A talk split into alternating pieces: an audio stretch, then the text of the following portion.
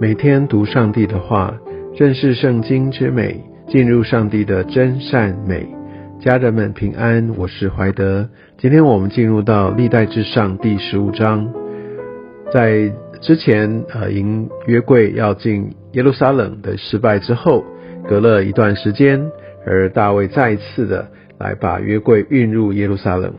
他非常清楚知道，虽然他可以用以福德来寻求神的心意，但是他就是要为神预备一个居所，他就是要进入到上帝的同在里。他思思念念，他都常常的为着这件事情来寻求神。所以当这个机会来到，他一定不会放过。所以我们可以看到，经过一段时间，大卫真的。也有所改变，有所调整了。第十五章我们可以看到，他在整个要再一次的迎约柜回耶路撒冷，他的做法，他的策略，其实就已经有很大的呃一个改变。我们可以看到，在第二节哈，看看到大卫直接就去。跟以色列民说了，他并没有在招聚啊，来跟他们的领袖在一一的沟通。我相信这个呃，其实在之前已经沟通过了，大家知道必须做这件事情，所以这个意向其实已经交办了。对，当然在做法上面已经有所错误，所以他就调整。但我们可以非常清楚的明白，大卫不是只是说好，那我就再做一次。大卫在这段时间，他真的是做足了准备，他真的去搞清楚到底这件事情该。怎么做？那到底上帝的心意，他在过往是不是有说过？到底应该怎么样行？我们怎么样知道呢？我们可以看到第二节，大卫就说出该怎么样去做，而且他就说的非常的清楚明确，除了立位人以外，无人可抬呃神的约柜，因为耶和华拣选他们抬神的约柜。而且永远侍奉他，所以我们就可以知道，大卫第一个知道约柜要抬的，而且必须由立位人来抬。你知道，也许呃这些的祭司立位人还不一定那么那么的清楚明白律法上面规范，还有他一些的意义。但是大卫在这边明确的告诉他们，其实代表大卫真的是花了很大的功夫确认这件事情在真理上面该如何行。你知道很多时候我们在教会里面，我们在寻求或者我们跟随领袖，我但我们自己也会需要从真理上面扎根。这真理上面扎根，让我们有两件很重要的事情。第一个就是，呃，我可以呃透过这些的分享或信息，我可以哇更加的被眺望，更加的敞开，因为我已经知道这些的背景、这些的来源、它的根基，所以我就更可以拥抱啊。那因为我们就知道，如果我们不熟悉的、第一次听到的等等，我们就很难去内化。当然是我已经有所准备了，我想这是一个最大的好处。但第二个好处就是在我可以分辨，因为有些时候，也许呃这些传讲信息的人，他可能第一个他有可能有误解，主观上面呃的的一个呃引导上面，也许有一些需要在在调整的地方，但。更有可能是，呃，也许他因为时间或者整个形式方面，他没有很很完整的表达清楚。但是呢，我们有可能会产生错误的认知，所以唯有就是透过我们个人也很扎实的来抓住真理、明白真理、认识真理。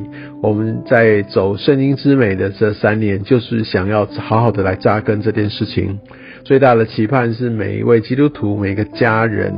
都可以很正确的从圣经、从神的话来明白、来认识他，也来用他的眼光来正确的看我们彼此。回到经文里面，我们可以看到大卫非常清楚他们过往失败的原因，然后呢，也教他们这些的步骤。啊，他们还要呃这些祭司立位人，他们该怎么样去区分？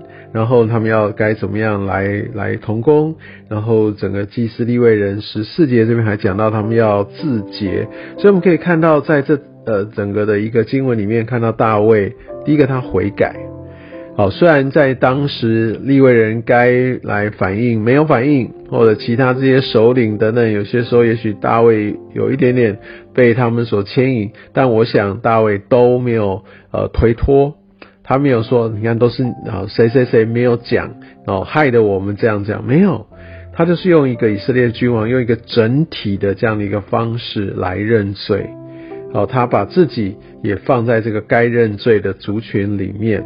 我相信这个是很难得的事情，但我们必须明白，能够这样的来悔改认罪，这个绝对跟他有一个健康的自我形象有关，他绝对跟上帝跟人有一个对的关系。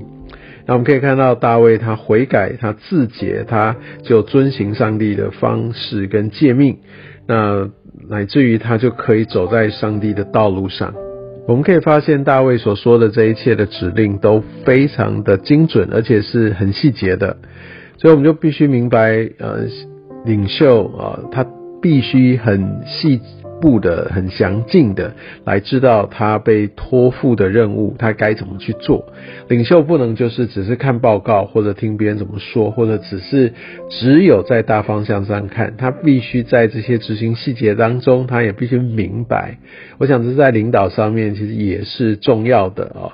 当然我们知道他要抓大方向，他要管策略是没错，但是细节上面的轻忽跟甚至是误解，这个会让团队走到。一个呃错误的方向去，所以领袖需要花功夫在这些细节上面。那我想在整个我们在服饰里面、圣经里面这些的细节，我们就非常需要值得我们留意。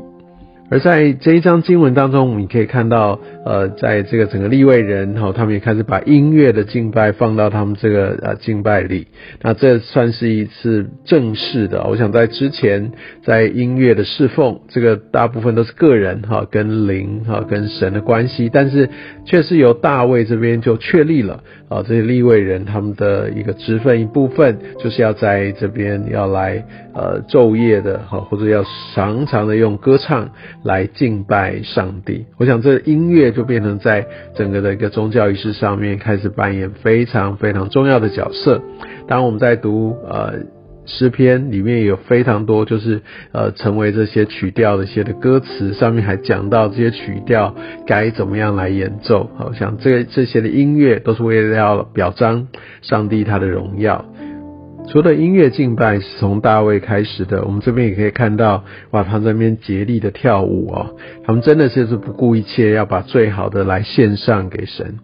但我想在这个跳舞的过程当中，我想这个经文也值得我们呃有一些的提醒。有些时候我们在使用我们的恩赐的时候，特别在舞台上好了，那不管是跳舞，不管是敬拜、唱歌等等这些人看得见的地方，我们做的很起劲。